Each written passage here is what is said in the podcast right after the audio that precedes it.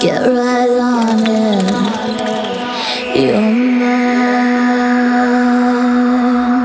but you don't